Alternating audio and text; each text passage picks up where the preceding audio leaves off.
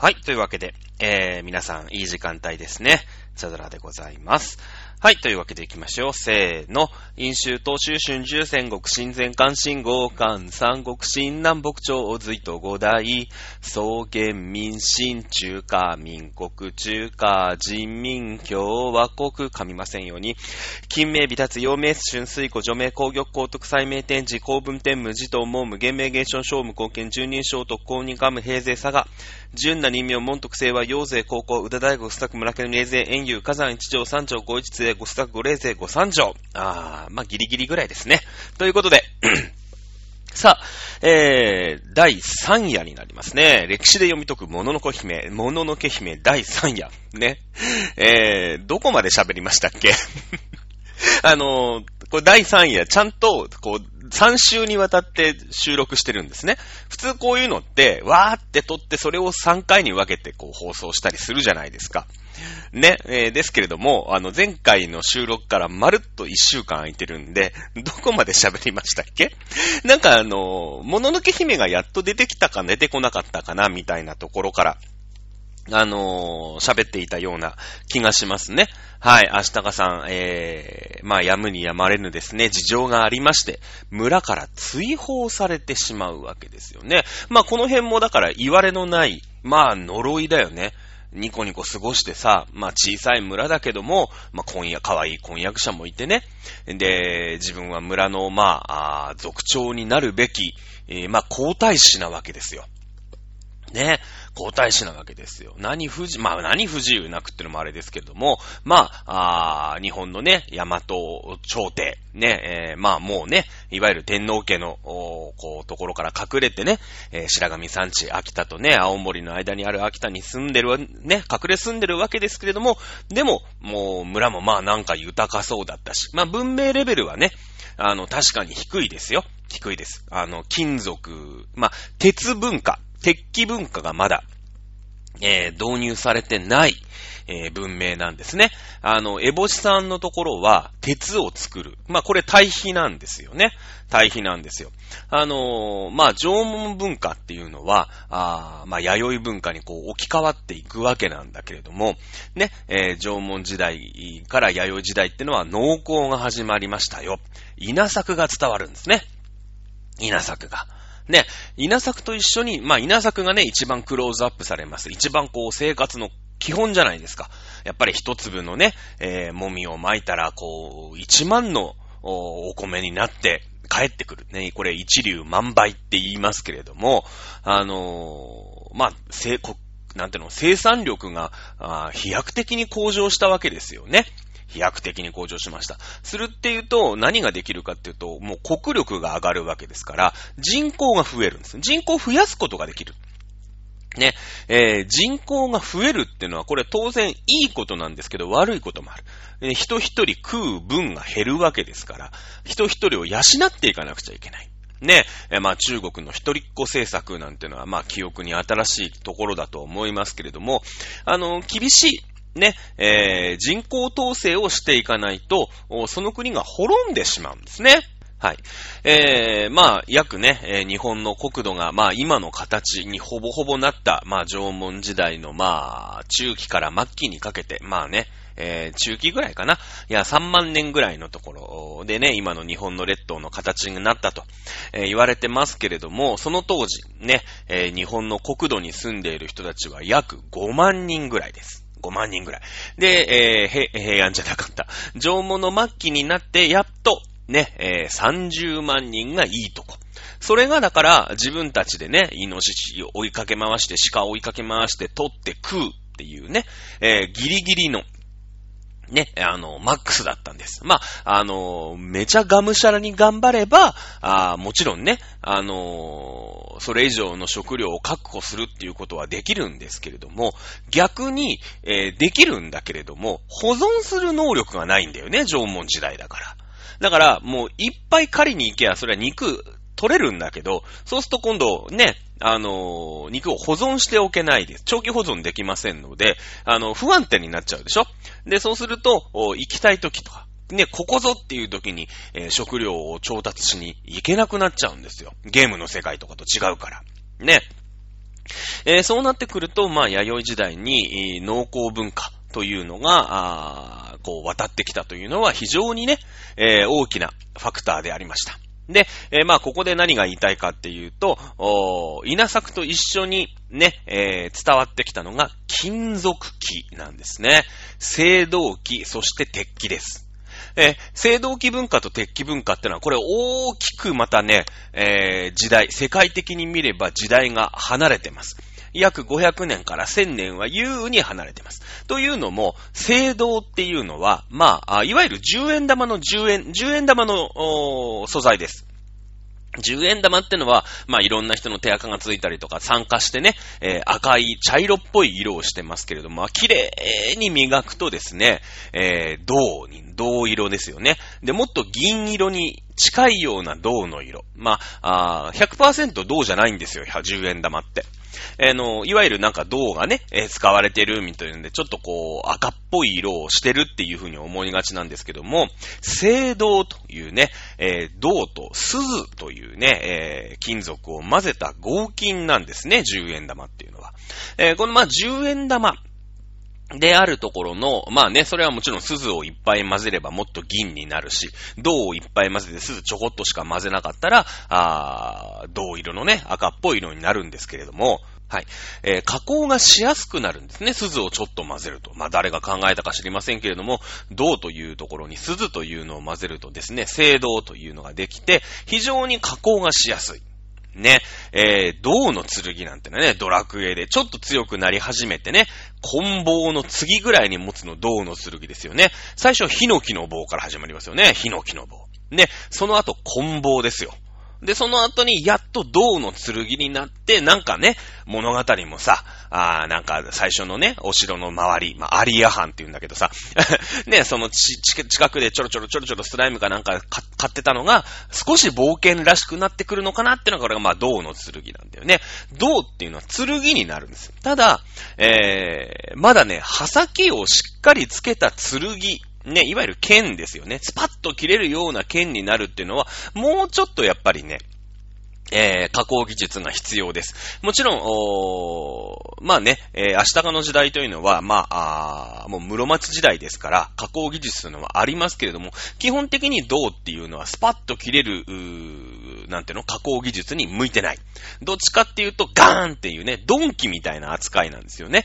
あの、叩いて、だね、スライムも銅の剣でこう、なんかスパッて切れてるような感じするんだけど、あれ間違いなんですね。どっちかっていうと、銅の重みでガンってぐしゃってね、あの、叩き割るみたいな感じで使ってるのが、まあ、青銅器の文化なんですけれども、まあ、鉄になりますと、ね、えー、刃先を尖らして、まあ、皆さんの、私もよくご存知の、いわゆる剣ね、スパッと切れるタイプの剣に、まあ、なっていくんですよ。で、まあこれがなんでね、千年もね、まあ一緒じゃないかと。ね、あの、鉄鉱石みたいなさ、まあ、まあ鉄鉱石が、あれだな、生成できるようになるのはもっと後だから、まあ製鉄のね、たたら製鉄ですよ。砂鉄からね、取れるような、あのが、まあ鉄で一緒じゃないかと思うんですけれども、溶ける温度が違うんですね。鉄と銅だと。軽く400度ぐらい違う。ね、えー、融点って言いますけれども、なので、あのー、銅はですね、鉱石さえ見つかれば、まあ、焚き火のでっかいやつに突っ込んでおけばですね、えー、なんとか形を変えられるぐらいには溶けてくれるんですよ。うん。なので、非常にこう、青銅文化、青銅器文化の方が先んじて、ね、大陸では、ああったわけです。で、やっぱりその、鉄を溶かすためには大量にね、えー、その高温を作るということが必要になります。まあもしくはもう一個ね、裏技がありまして、隕石が落ちてくる場合があるんですね。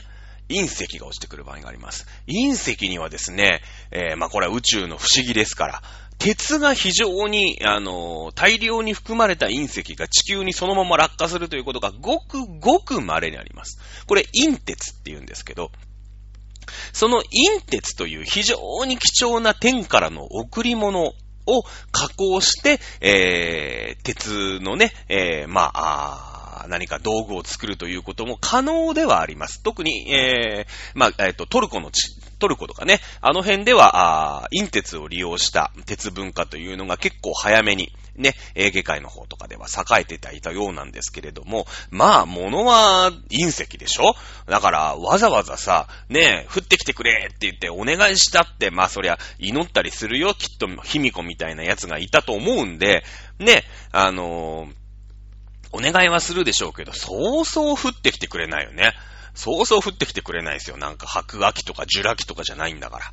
ね、えー、そして貴重でしょ？で、やっぱり天から降ってくるっていうので、まあそれを神聖化していくわけですよ。ね。えー、ですので、まあ、陰鉄というちょっと裏技はあるんですけれども、まあ、基本的にはね、えー、砂鉄を溶かすまで、あの、高温を得る技術というのを必要とします。炉が必要なんですね。焚き火のでっかいのにいくら砂鉄突っ込んでもですね、鉄溶けてくれないんですよ。温度低すぎて。ね。えー、ということになりますので、まあ、1000年、2000年のレベルでですね、あの、青銅器文化から鉄文化になるのには時間がかかるんですけれども、日本はですね、ガラパゴス縄文時代でしょね、えー、大陸からも切り離されてですね、ガラパゴスな縄文文化をまあ約2万年ぐらいやってるわけですよ。ずーっと縄文時代なんですよ。縄文時代。縄文の中でも超すごいんだよ。超すごいんだよ。だってあの、えー、土器の文化。ね、土器の文化ってのは、これ前回か前々回か言いましたよね。土器の文化ってのはひどくて、ひ、ひ、非常にすごくて、煮炊きができる。ね物が煮れるっていうのは、これはね、すごい発明なんです、実は。いやいやいやいや、煮物なんてね、あんなお水汲んでくべとけば、あね、えー、お湯になってそれになんか肉でも入れたんでしょ？ね、思うかもしれないんですけど、じゃあね、石器文化、鉄文化、まあ、銅の文化。ね。まあ、銅の器作ろうと思えば作れますけど、なかなか難しいよね。貴重品ですよ。い、土器で、土器。ね。一般人でも簡単に手に入る泥。粘土。ね。粘土ですよ。粘土をこねこねしてですね、焚き火の中突っ込むとですね、まあ焼けて赤い土器ができるんですよ。まあ焚き火だからね、酸素に触れてますから酸化して赤くなるんだけども、ね、土器ができるんですよ。ガラパゴスと言われた日本文化。まあ日本の縄文文化ですよね。鍋ってのができる。器ができるって、これはまたすごい発明なんですよ。ね。縄、なんていうの、縄文時代だからね。それはエジプトとかさ、そういう文明が起こってきた時には、そりゃありますよ。ね。あの、それは粘土こねる技術っていうのもさ、あるわけ。それってだって紀元前2000年とかさ、そんなレベルの話でしょ。こちとら紀元前でいや1万年レベルから土器作ってるわけで、最先端ですよ。ね。皆さんね、言いましたよね。カレー次の日温めて食ってうまいじゃないですか。ね？まあカレーというか、じゃあシチューでもいいしさ。まあ煮物ですよ。ね？豚の角煮作るじゃん。ね、むしろなんか、一時、なんか、い、一、い、一中やっていうんですか？一中や冷蔵庫で置いといた方が味が染みるみたいなこと言うじゃん。なんか冷める時に味が入るとか言うじゃないですか。で、次の日またさ、お水ね、川で汲んできてさ、ねえ、その冷め切った豚の角煮うん、まあ、豚食ってたかどうか知らない。豚はまあ日本で食ってないのかな。豚食べるのはね、あのー、大陸の人の食生活なんだよね、実はね。5世紀ぐらいまでね。えー、渤海という国が、まあ今で言うとロシアの南、北朝鮮のちょっと上ぐらいにあったんですけど、その人たちはまあ豚を常食化していたようですね、どうやらね。うん。えー、日本では豚を食べるという習慣はなくて、ただ秋田の方に、えー、まあ遺跡からね、えー、化石が発見されて、日本人の骨とかが発見されるんだけど、あの、豚の、肉に寄生している寄生虫の化石が見つかったらしいんだよね、どうやらね。えー、なので、えー、まあ、渤海というね、その辺のこう、ロシアの人たちが、と交易があって、ね、船で行き来してたわけですよ、日本海を。ね、えー、それで、えー、豚を食べる習慣というのがもしかしたらあったかもしれないというね、仮説はあるんですけど、基本的に日本で豚を食べてたという習慣はないそうでございますね。えー、まあいいんですけれども、あのー、まあここはね、え、わかりやすく豚の角煮で話しますけれども、お水張って、次の日またね、焚き火の中に突っ込めばですね、美味しい角煮ができるわけですよ。今でもそうでしょ？だって。ね、角煮作って冷蔵庫で冷やしてさ、なんかちょっと油固まったから少し捨ててさ、で、次の日にもう一回煮たらね、美味しい角煮ができるんですよ。これね、焼肉ではこういうこといかないんですよね。焼肉ではこれできないんですよ。ね、あの、焼肉焼くじゃない。まあ、その辺でさ、ね、鹿買ってきました。イノシシ取ってきましたってやってさ、焼肉しかなかったんですよ。欧米は。欧米というか、米はまだまだだよね。ヨーロッパ、ね、エジプト、中国。焼肉なんですね。とにかく肉焼くしかないんですよ。だって火はあるわけだから。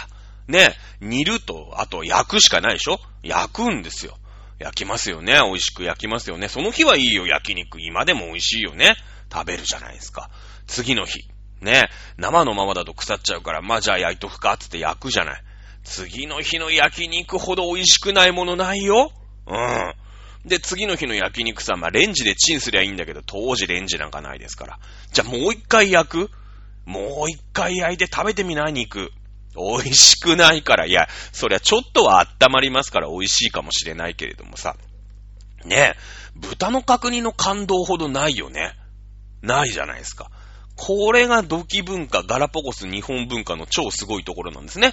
すごいところなんですよ。まあね、えー、物置姫どこ行ったんだっていう話なんですけれども、えー、まあ、あ まあ、豚の話言ったからちょっと話がずれちゃったんだけどもさ、まあそうやって食料を得る技術というのが規約的に、まあ上がったわけだよね。あの、縄文時代からはね、まあ縄文時代その、まあ、煮炊きができるというのでね、あの、狩りをしていながらも、まあ、ある程度、まあ、長期保存とまではいかないけれどもね、えー、まあ、短期的に、中期的にぐらいは、あお肉を保存する技術というのがあったんで、縄文、縄文時代っていうのはね、こう、長く栄えたんですけど、そこに来たのが一番最初の文明開化。ね。えー、稲作金属機の伝来です。で、日本はガラパゴスやってたもんだから、あの、青銅器文化と鉄器文化が一気に入ってくるんですね。なので、日本ではあまり青銅器のものっていうのは出土しないんですよ。出土しないんですね。なんでかって言ったら、鉄の方が便利だからです。便利なんですよ。いきなり青銅の文化。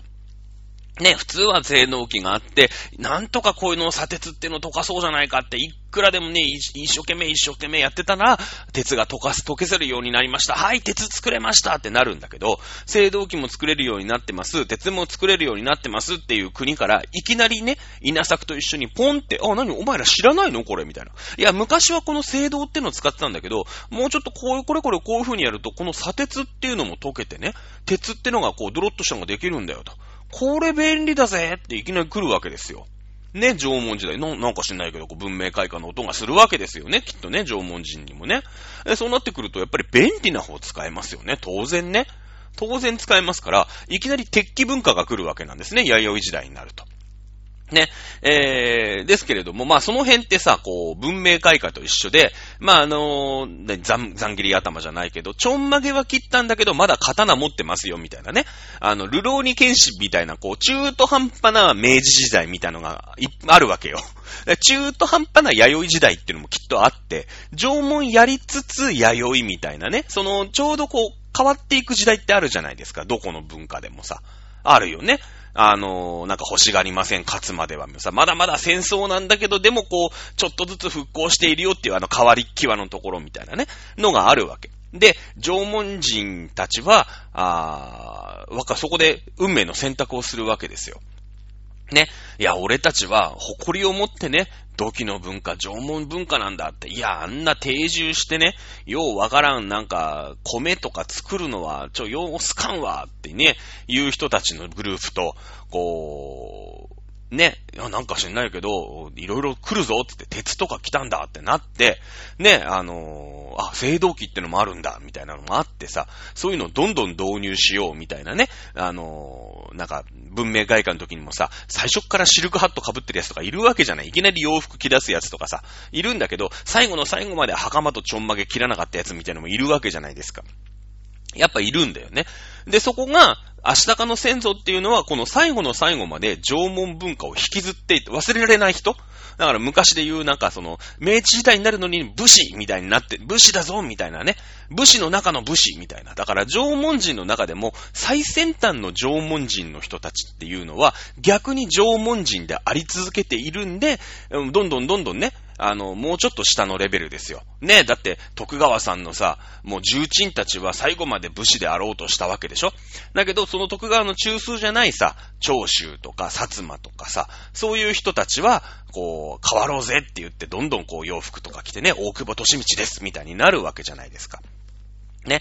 えー、まあ、最後までそう、なんていうのかな。いわゆる縄文の中の縄文っていう人たちはですね、えー、まあ、定住生活をしないことを選択する。まあ、ここが運命の分かれ道でね、えー、もちろんその、食料生産が豊かになるという点において、が、あのー、あれなんですよ。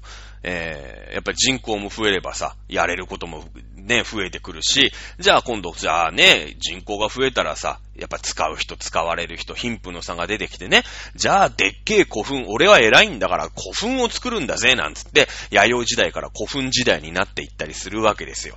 ね、古墳時代になっていったりするわけなんですよ。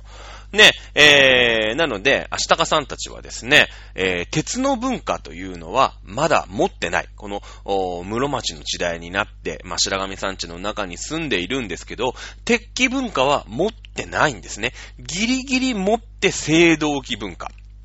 なんです。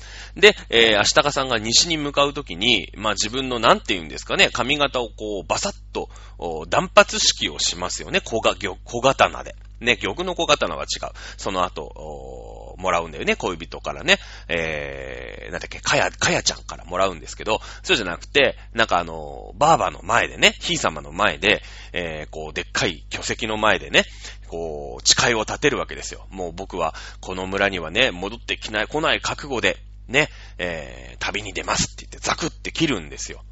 あ、ザクッと切るんです。玉の小刀じゃこうは切れないよね。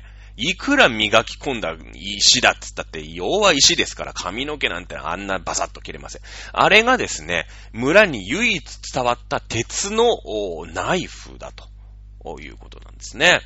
えー、かやさんたちが、あのー、まあ、ディノシシのね、ナゴノカミが、あの、タタリガメになった時に襲われるんですけど、一人転んじゃうんだよね。一人転んじゃうじゃないですか。ね。それでなんかその、あの三人の女の子の中の一番気が強いやつが、シャッってこう抜きますよね。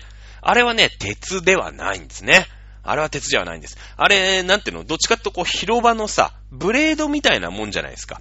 なんか芝刈り機みたいな。ね、えー、やつなんですけど、あれはね、実は聖堂の文化。だから、アシタカさんたちは聖堂の文化はなんとか自力でね、えー、得得した。もしくは聖堂の文化を持ったギリギリのところで、えー、鉄器文化と、定住文化というのは自分たちに入れずに、ね、えー、まあ、白神山地に移り住んだと。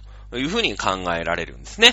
あれは、あの、なんていうか何かを切るとかっていうよりも、山に入るときとか、まあ、ご神用ってのも当然あるんだけど、まあ、山に入るときにこう、下草をこう、バサバサね、えー、切っていく、うーなんていうのかな。まあ、芝刈りみたいなもんで、あれはね、実は鉄の、あの、刃がついてるわけじゃないんですよ。こう、広場の、なんか、なんかなんでな、なんていうの、あの、フライパン返しみたいなもんですよ。ね、長めのフライパン返しみたいなのを、あの、女の子たちは持ってるんで、えー、アシタカさんの集落ではですね、鉄器文化というのはまだ、えー、まあ一応大貴重品、村のね、一本しかないナイフとしての貴重品ですけど、そのぐらいの文化のレベルなんですね、実はね。うん。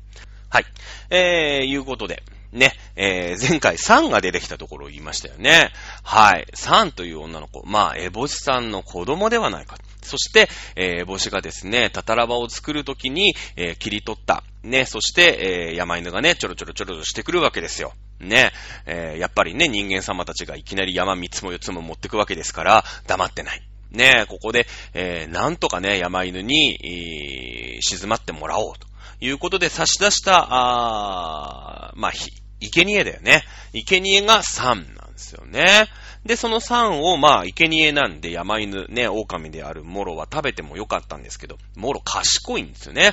モロめちゃめちゃ賢いですから、ね、えー、三輪明宏ですからね、えー、3を人間、まあ、山犬の子供として、自分の子供として育てる。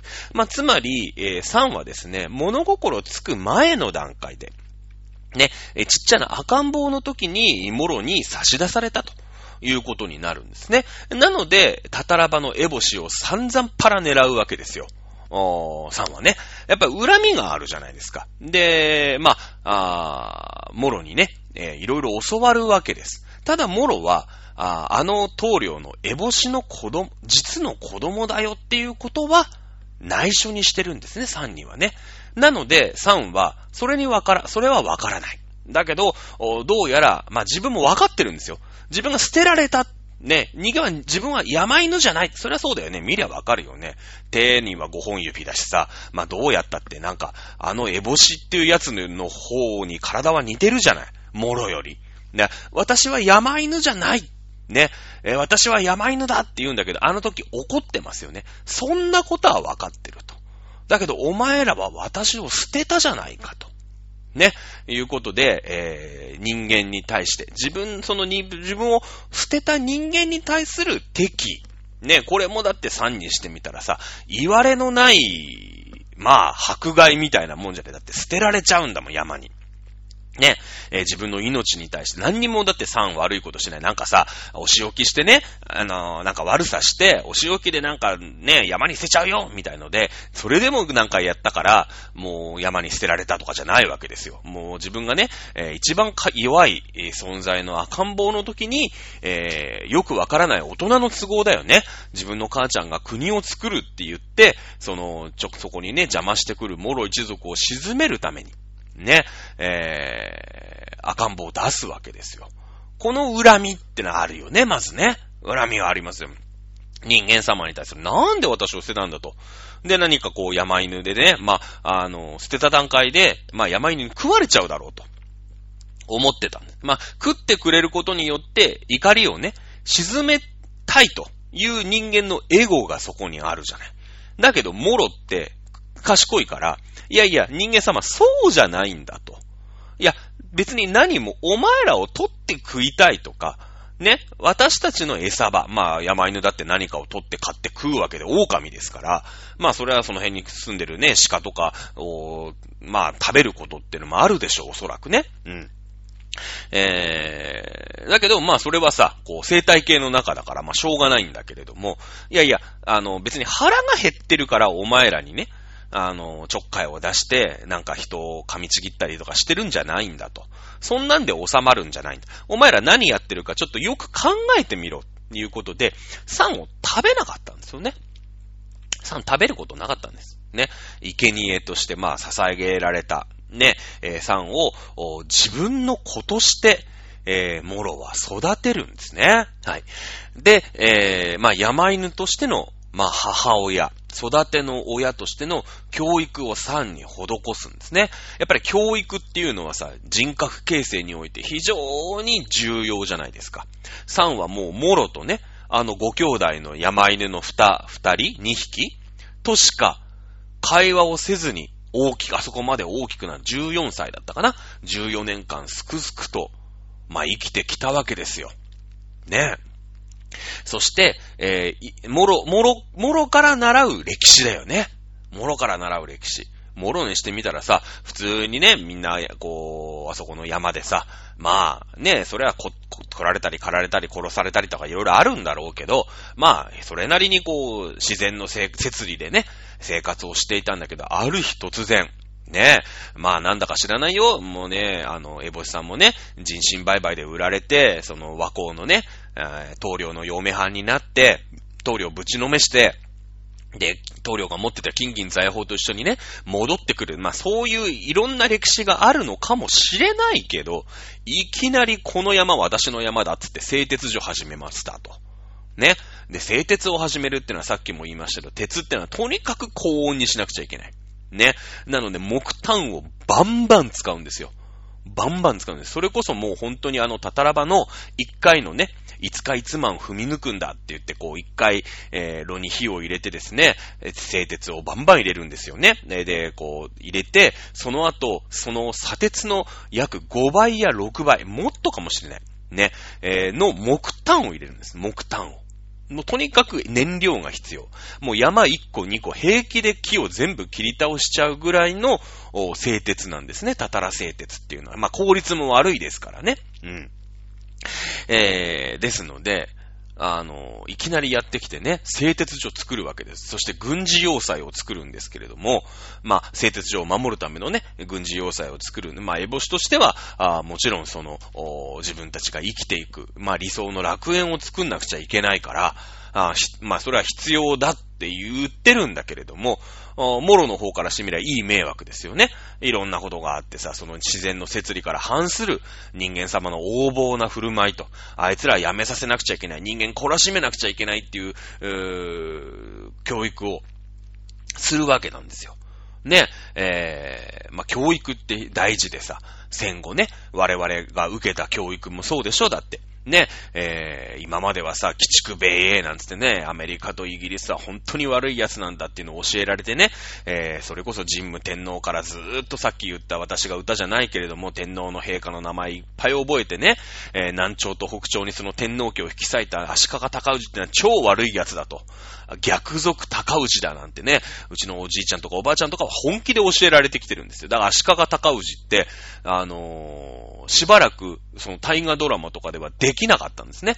今はいいですよ。やろうとしたって別に、ああ、足利高氏ね、ぐらいだと思いますけれども、当時、当時ですよ。僕のおじいちゃんとかおばあちゃんとか、今だ70、80、90とかの人たちは、足利高氏に一、一個もいいイメージ持ってないですよ。いいイメージ持ってない。ね。天皇家を引き裂いた極悪人だって習ってるわけですから。ね。それと一緒ですよ。ね、今私たちはその戦争でね、日本はアジアにとんでもない迷惑をかけた、とにかく謝り続けなくちゃいけないっていう歴史をずーっと教えてら、も、こら、来られてるでしょなので、私たちが今歴史を語るときにちょっと後ろめたいじゃないですか。そこをうまいことついてくるのが中国と韓国ですよね。とにかくね、慰安婦ってのがあって、どんね、もう慰安婦が納得するまで謝れお前らはと。謝罪と賠償だっつってね、もう今回、えー、また慰安婦合意がどうのこうのっていうね、判決出てましたけれども、これ4回目ですからね。4回目。そのため3回は払ってるんですよ、日本でもね。えー、お金だったり何だったりって払ってるんですけど、今回4回目でさすがに日本も無視しましたね。えー、菅さん無視しましたけれども、ね、えー、それと一緒。で、モロが教える歴史教育で、えー、育った。え3。もちろんそれは人間だってのはモロも分かった上で、ただモロが教える歴史っていうのはモロの歴史ですから、まあ、ああなっちゃうんだよね。ああなっちゃうんです。ね。えー、母子は当然大人の女、自分が腹を痛めて、うー、なんですか？あのー、産んだ子供だっていうのも分かってるし、ね、モロ一族を治めるために、えー、それを差し、自分からね、差し出したっていうのも分かった上で、ね、えー、自分の子供がですね、まさか、夢図を育つとは思ってなかったんですけども、自分の前に立ちはだかるわけですよね。自分たちが作る理想もね、えー、タタラバの軍事要塞をですね、えー、攻撃してくる。なんとかお前ら出て行ってくれないかという自分の実の娘が自分に立てついてくる。っていうシーンがありますよね。これも1回や2回じゃないですよ。もう毎月のように来るわけですよ。ね。えー、ただやっぱりエボシはですね、だったら、あ3をとっととね、まあ石ビアかなんかでバーンって打って、ぶちのめしてやればいいんですけれども、それはね、やっぱり母親の愛なんだよね。そうはしない。ね、3頼むと。諦めてくれないか。ね。えー、お前を殺すことはできない。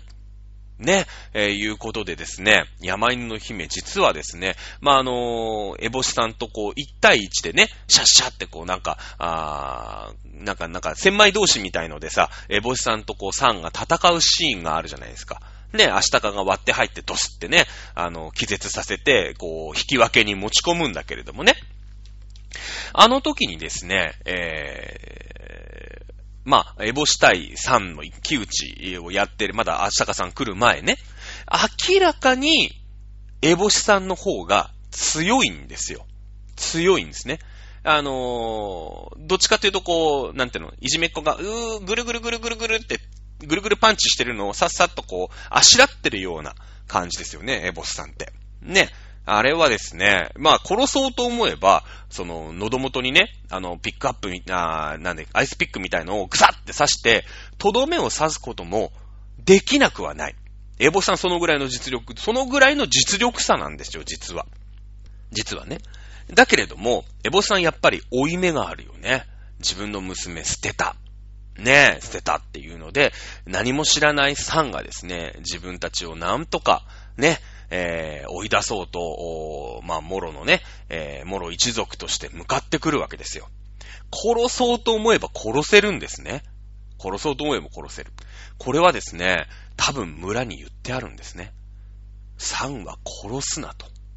ね、あれだけの重火器を備えている軍事施設ですから、ね、えー、だってさ、ああやって、取り囲、人が取り囲んでね、やいのやいのやってるわけでしょ？あれで石火矢でバーンってやっちゃえば、サン簡単に殺せるんですよ。もしくは、あの、1対1でね、えー、帽子も今回、その、1対1でドッグファイトというかね、こう、1対1でやるのも初めてじゃないでしょ、おそらく。初めてじゃない。ね。えー、その中でですね、いくらでもエボシはサンを殺してしまうことってのはできるんですよね。だけど、ここはやっぱり、生みの親ですから。生みの親だから。ね、えー、なんとかサンに、えー、タタラバを攻撃するのを諦めさせる。ね、もう聖婚付き合ってたと。いや、もうあなたたらば無理ですわ、母さんと。ね、えー、あの、はたたらばの見えないどっか遠くに行こうよ。ね、自分の思うところに帰ってくるっていうのは、多分、エボシは諦めてると思うんだ。だって捨ててるわけだから。で、そして自分が捨てたということも3にひっつけることも全くないだろうし。うん。えー、だけれども、で、えー、なんでね、あのー、モロ一族として、エボシにどん、あんだけね、えー、立てつくか。最初のうちは、あー、なんていうの、こう、軍事施設がさ、できるできないとか、山一個ここをね、こう、杭とか打ってさ、こっからってなる時にはね、えー、自分たちのいきなり山を占拠した、あ不届きな奴らとして、えー、やっていたと思うんだけど、そのうち、えー、わかるんですね。そのうちだって、え、自分のさ、あのところに女の子がこう捨てられてくるわけでしょ？それ育ってあいつが、あいつの子供なんだってモロは分かってるわけですよ。だけどモロ賢いからサンにそのことは、そのことだけ告げないんですね。そのことだけ告げないんです。で、モロは何とかしてエボシとね、まあ確かに攻撃というちょっとね、えー、不器用なやり方ではあるんだけれども、エボシは分かってるわけで自分の子供だっていうことは。そして自分の子供がどんどんこうやって歯向かってくる中で、なんとかね、人間の世界に戻してあげよう。その接点として、えー、タタラバとね、えー、バトルを、こう、生みの親と育ての親の、おまあ、バトルというかね、えー、おこう、なんていうの、キャッチボールをしてるわけですよ。だから常に、こう、どっちかが滅亡するようなことっていうのはないわけね。ないわけ。で、えー、でもやっぱりそのお母さん同士。お母さん同士ってのは本当に憎み合ってるんですよ。育ての親と、こう、生みの親同士は憎み合ってて、えー、もろはもろで、あの、エボシを噛み殺すまでは死ねないって思ってるし、エボシはエボシで、あのね、モロはもうね、腹が立ってしょうがないと。うちの飯でやる、ぶっ飛ばしてやるってね、えー、思ってるんだよ。だけどそこに3が絡んでくることによって非常に微妙なんですよ。うん。自分の娘が、こう、歯向かってくるんだけど、それは自分の娘であることは告げない、あの、仇の娘であることも自分の育ての子供にも告げないっていう、この辺のね、こう、女の子3人、まあ、女3人ね、えー、モロとエボシと3。ね、このね、微妙な三角関係。ね、えー、この辺がね、あのー、ずーっとタタラバと、ね、えー、山犬のこう戦いが長期化して泥沼化してる理由だよね。理由なんですよ。この辺がだから、その、サンにとっても、サンもね、あのー、一瞬たたり神になりかけちゃうんで、潜在的に、やっぱり呪い、恨みの中にいるわけですよ。ね、えー、明日かもそうだよね。幸せに暮らしてたらさ、いきなり、ね、あの、たたり神が来てさ、それバーンってやっつけたら呪いもらっちゃってさ、ね、よくあの、子供たちがやるでしょ？縁が蝶なんつってさ、なんとか金みたいなやるじゃない。あれ、呪い返しって言って、呪ったら、誰かを呪ったらそのものは、あの、呪いから解放されるんですよ。あれ、明日かにね、もちろん、こう、バンってやってさ、呪い移したんだけど、その後、ナゴノカミは骨だけになって、ニコってして死んでいくんですよね。まあもちろんその、ひい様とかね、あの村の近くですから、この地に塚を築いて、ね、しっかり墓を作って、ね、えー、名護の神の名のあるね、名護の神、ここに死すっていうお墓を作るよと。ね、えー、約束をするわけです、ひい様が。ね、えー、約束をしてですね、弔うわけです。弔う人間がいるとですね、えー、霊魂っていうのは落ち着くんですね。恨みを持った霊魂っていうのも落ち着くんですよ。うん。逆に言えば、残された人たちっていうのは、恨みを持ったかもしれない人間をとにかく鎮魂する。沈める。魂を沈めるために存在してると言っても過言ではないんですね。過去のその価値観によると。うん。えー、なので、聖徳太子っていうのは、あ奥さんが死んで自分も死ぬんですけど、その後ですね、一族老頭皆殺しに会います。皆殺しに会います。ね。そうすると、聖徳太子、無念の死を遂げた聖徳太子、えー、もう弔う人間がいないんですね。いないんです。ね、えー、いないので、あのー、あれなんですよ。え、やっぱり呪いをもらってし、持ってしまう可能性があるよね。鎮魂しないから。やっぱそれがどんどんどんどん恨みをさ、吸って吸ってたたり神になっちゃうかもしれない。そのために、代わりにね、代わりに、えー、魂を沈める、システムとして、章と徳っていうのを、与えたわけですよ。ね。それが、あ血縁関係がなくて、その一族は根絶やしにね、とにかく、う蘇我氏としては邪魔くさいから、蘇我氏としては邪魔くさいから、根絶やしにするんだけど、だけど、そうなってしまうとさ、たたり神になっちゃうかもしれないでしょ？たたり神にならないけど、一族はぶっ潰したいっていう時のために、章と徳っていうのを送って、いい字を送って、なんとかこれで大さん、え、安らかに眠ってくださいっていうのが、あ鎮魂のシステムなんですよね。それはあの、徳っていう字とかね、あの、章って、章っていう字とか徳っていう字を送られた天皇っていうのが、あみんなみんなね、みんながみんな、あのー、非業の死を遂げた。ね、置き去りにされちゃったとかさ、いきなり受水自殺されちゃった、させられちゃったとかね、そういう話し、安徳天皇の話もしたと思いますけれども、まあそういうシステムなんですよね。ということでですね、まあいろんなところが、いろんな、うーん、言われのない、ね、痛み、苦しみ、ね、いうものに、ねえ、母子はエボシであるわけだよね。ある日突然戦争が始まってさ、自分は女可愛かっただろうからね、売られちゃってさ、まあ、レイプされちゃうわけですよ。ね。まあ、そういった言われのない恨みつらみを持ってる。ね、3話3で自分の母ちゃんが日本に戻ってきたと思ったらもう腹ご、腹にね、そのレイプされた時の子供がいてさ、ね、えー、母ちゃんは母ちゃんでね、エボシさんはさ、やっぱりその、赤子に対して嫌悪感あるよね、当然ね。だってレイプされた時代の話だから、もう今から私が棟梁になってねってなるんだけれども、じゃあって言ってね、その自分が、あたたらば作るときにね、その山切り取るときに山犬の神にですね、捧げちゃえって言って捧げちゃうわけですよ。ねえ、赤ちゃん何も悪くないでしょ？言われのない、えね、恨み、つらみが人間様に対してあるわけですよ。で、その、エボシがですね、作った時に、えー、ナゴの神っていうのが邪魔してきたから、バーンって鉄砲で撃ったらですね、てあの、鉄砲で撃たれたナゴの神が、いていて、つってね、えー、島根県から青森県まで走ってるうちにたたり神になってですね、村が襲われちゃうもんだから平穏無事に暮らしてたんですけど、バーンって撃って、えー、そのたたり神の呪いをバトンパスされられちゃうわけですよ、アシタカさんは。ね。言われのない呪いですよね、これね。もう、明日かさんとしては普通に暮らしてりゃよかったのにさ、ね、しょうがない村からも追い出され、追放ですよ。ね、村から追放されちゃうんですよ。なんでか。ね、移されちゃった。だからその傷に触れてはならぬなんですね。ひい様言うわけです。ね、えー、明日かが手傷を負った。ね、なってその水かけて、なんか氷炭みたいなのから水かけるんだけどもさ、いやもう、明日かさんと、君はもうバイオハザードでゾンビに噛まれたねと。今はまともな日記書けるよと。ね、何月何日研究所から何が、なんか送られたとかって書けるよ。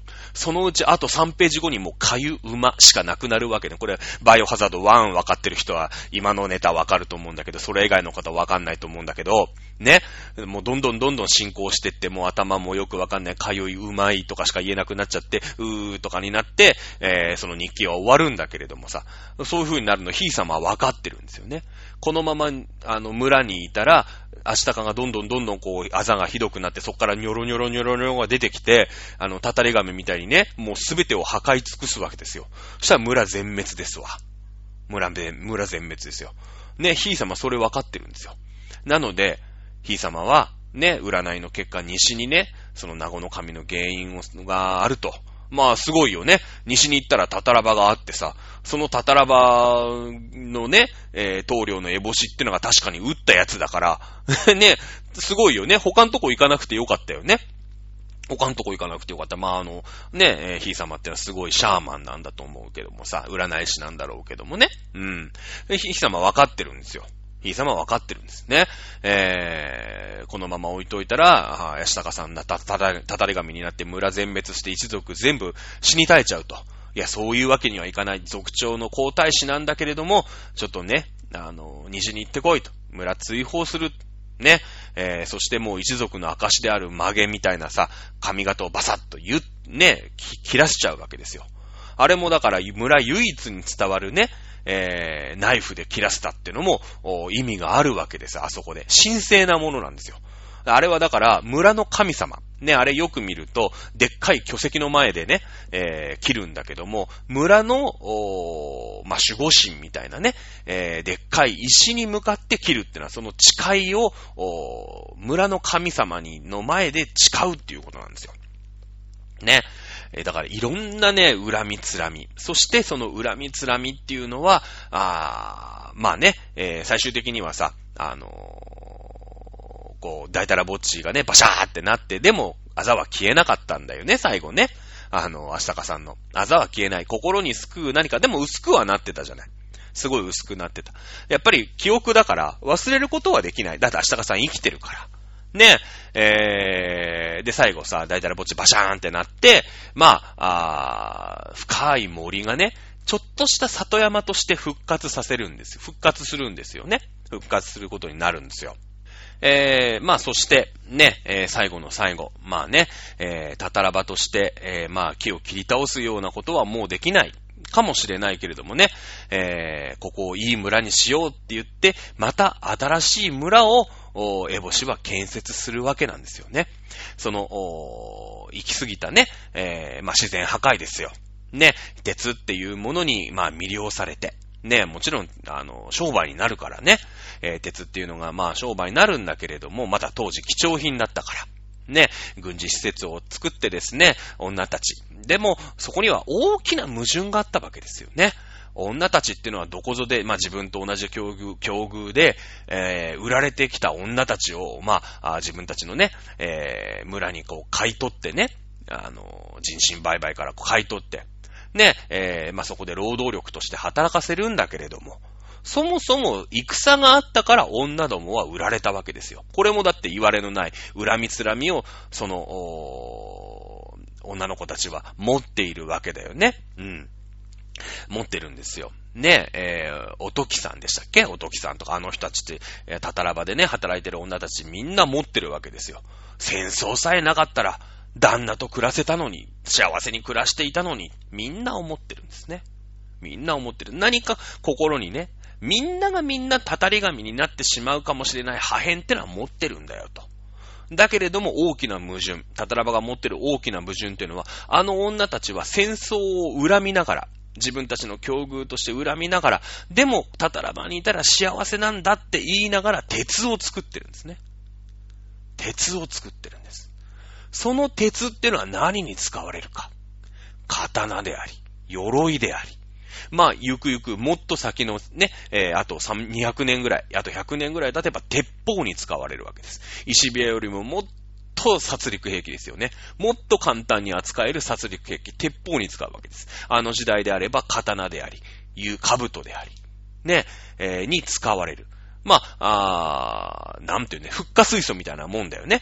フッ化水素みたいなもん。それ自体は別に、えー、放射線とか出てるわけじゃないですけども、核兵器に転用できる、素材だと。ね、これをまあ、日本が輸出、韓国に輸出してるんだけれども、韓国っていうのはそれを朝鮮に横流ししてね、横流ししてるんじゃないのと。いやいや、韓国さんね、こんだけ売りましたよね、と。でもあなたたちこれ使って何してるんですかって出てきたなんか、あの、完成品これしかないじゃないですか、と。おかしいですよね、ね。えー、ちょっとこれ北朝鮮とかに横流ししてる可能性もあるんで、ホワイト国にね、えー、今までホワイト国っていう、ちょっと優遇されたところで、まあ、特に検閲とか、ね、そういうのもなしで、まあ、どんどんどんどんね、えー、船で買えるだけ買って、えー、戻ってくださいよっていう感じだったんだけど、いや、申し訳ないんだけど、これ何に使うからとか、じゃあこの間買ったやつは何に使ったから、で、これだけ、えー、製品ができましたっていうのを、ちょうだいよと。それ見ないと、あの、復活水素売れないよね、出してくれたら別にいいですよって、ああ、これに使うんですねって。ああ、わかりましたって、復活水素全然いくらでも売りますよ。ね、これがあの、去年、一昨年かな ?11 月ぐらいに日本が韓国をホワイト国から外したってやつですよ。ね、えー、そしたらね、徴用工判決でね、あの、戦争の時にね、えー、日本が、まあ、そこ日本だったわけですから。別に。ね、朝鮮、朝鮮半島ってのは日本だったんだから、そこで働いた人たちっていうのが、あ徴用工だと。ね、えー、日本によって無理やり強制労働させられたんだ。これに対する賠償だって言って、今揉めてますよね。揉めてるんです。徴用工でも何でもないですからね。確かに日本人より賃金低かったんです。鉱山で働いてた男たちって。朝鮮の。ね、ただこれは不当に働い、不当に安く叩かれたわけじゃなくて、それはさ、日本でもともと甲府として働いてた人ね、鉱山の男たちが、じゃあ朝鮮が今から日本になったから、ね、お前らちょっと、ちょっと朝鮮の現場監督頼むぞつって、わかりましたって行くわけだよね。で、朝鮮の人たち、はいはいはいつって今からね、ここに君たちじゃね、あの、鉱山の技術とかもないだろうから、ね、えー、鉱山今から掘るから、ね、えー、労働者集まれって言って、わーって集まってくるわけですよ。ね。で、えー、ね、ここに、えー、金槌と、あ鶴橋あるよね。こうやって掘ってくんだって。わかったか？って、ういーすつってみんな掘るわけですよ。ね、その日本人とだよ。現地のね、今雇われたばっかりのアルバイトみたいな韓国、韓国人、朝鮮人と、ね、えー、給料の差あって当たり前だと思いません？ね、ありますよね。普通そうでしょ、だって。普通そうだよね。うん。これね、あの、それを韓国の人たちは徴用工だと。日本人に比べ不当に賃金が低かったと。ね、おかしな話じゃないかってって今揉めてるんですよ。で、しかもその揉め始めた理由が、そのさっきのね、フッ化水素じゃないですけどもね、あれですよ。うん、ホワイト国を外しただけ。ただただ一枚ね、紙っぺらよこしゃ、いくらでも売ってやるよって、売らないっつってんじゃないんだよ。売らないって言ってんじゃないんだけどね。まあそういうことですよ。まあそういうイメージの復活水素的な、ね、えー、鉄を作ってるんですね。女たちは戦争、ね、戦っていうのに非常に恨みを持ちながら自分たちで戦の道具になるかもしれない原料を作ってる。知らずにですよ。エボシはうまいのが、あそこで刀を作ってるわけじゃないんですね。刀を作ってるわけじゃないんです。鉄を作ってるんですね。鉄を売るんです。そっから何に使うかっていうのは、売った人たちが考えればいいですよと。ね、女たちにあれを刀として売るっていうことは、ちょっとやっぱり自分たちがさ、いつか一番を踏み抜くのに躊躇するよね。う、作ってる方も。ね。だけど自分たちは鉄を使う、作る。鉄ってのはだってさ、あの、平和利用もできるわけじゃない。まあ、核とかね、えー、だってさ、原子力、まあ、今原子力発電所もいろいろ問題があるのかもしれないけど、まあ、原発の利用であったりとかっていうこともできるわけじゃないですか。ね。そういうことなんですよ。あれ、鉄を作ってるんで、でも、エボシは知ってるんだ。これを侍に言うっていうことは、これは新しい戦争の火種になるっていうことなんですよ。でも、女たちにはそれは内緒にしてる。これが私の秘密っていうことだよね。私の秘密っていうことです。そこで作られた鉄というものを使って、で、えー、室町時代が終焉を迎えます。室町時代の終焉っていうのは、誰も足利氏の言うこと聞かなくなったんですね。足利氏の言うことなんでみんな聞かなくなったか。ね、みんなみ、みんながみんな軍事力を持ったからです。間違いない。軍事力を持ってたら強制されない。何言われたっていいんだぜ。開き直れますよね。開き直れますよね。うん。なので、女たちは鉄、まあ非常に戦争、戦というものを意味嫌いながら、ね、えー、自分たちで鉄を生産している。ここに一つ、タタラバンの持っている矛盾があるわけなんですね。で、それをデータラボッチが全部タタラバからな、ほら、あの、ドロドロでさ、あの、タタラが落ちてね、タタラバはもう全部潰しちゃうわけですよ。で、えー、綺麗な里山になってですね、いい田舎をきっとエボシは作ったんじゃないかな。っていうのが、あの物語の最後だよね。最後。そして、えー、綺麗さっぱりね、あの、あざが消えるかと思ったら、実は消えないんだよね。やっぱり、どんな時にも、何かね、言われのない恨み、つらみっていうのは内面に持ってる。誰しもが持ってる。そして何が起こって奇跡が起こったって消えないんだというのをあの物語は語っているわけですよ。ねえ。まあ、あの後ね、えー、かやちゃん。ね、あの、まだまだ白神山地でですね、平和に暮らしているかやちゃんですけれども、あー、ね、玉の小刀、自分の宝物の玉の小刀をですね、えー、旅する兄様、まあ、婚約者にね、渡すんですけども、玉の小刀は3に渡しちゃうんだよね、明日かがね。うん、明日かが3に渡しちゃう。